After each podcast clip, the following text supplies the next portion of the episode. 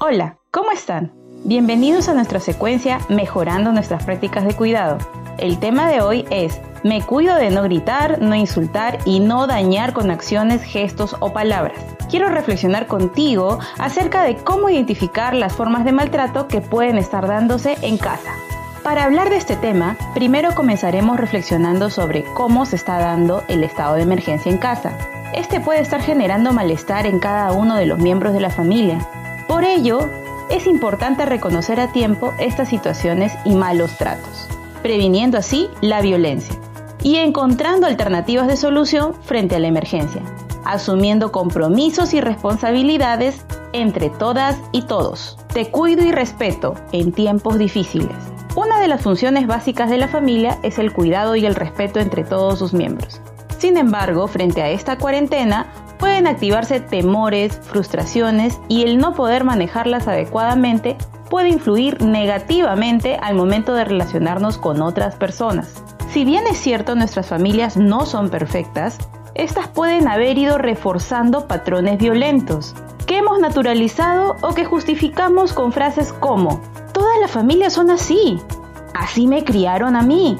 Si me quieres, me tienes que aguantar. Y si te pego, es porque te quiero. Entre otras. Por ello, te invitamos a escuchar algunas prácticas muy sencillas que te pueden ayudar a controlar tus emociones, identificar las situaciones de violencia y mejorar la convivencia en la familia. Identifica tus emociones.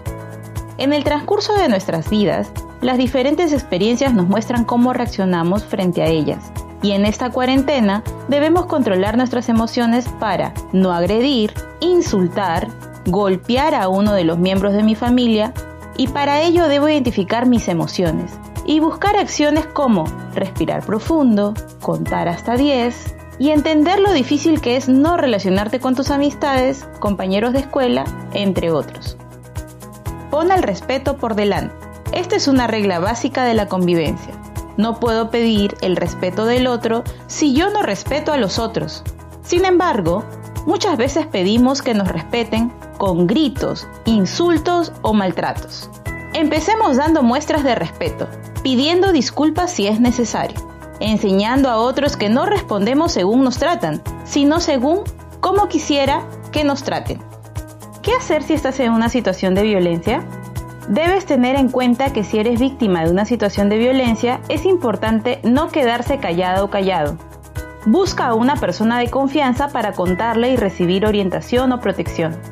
También puedes llamar a la línea gratuita 100 o escribir al chat 100 para denunciar que estás en una situación de violencia y ahí recibirás orientación y protección frente a ella.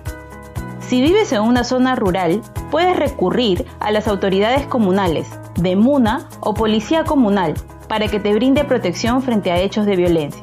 Rechacemos todas las formas de violencia, promoviendo el respeto y la escucha entre todos los miembros de la familia, que todo ello nos ayudará a ser mejores personas y ciudadanos más tolerantes y respetuosos entre nosotros. Y por supuesto, enseñemos con el ejemplo. Por eso yo me quedo en casa.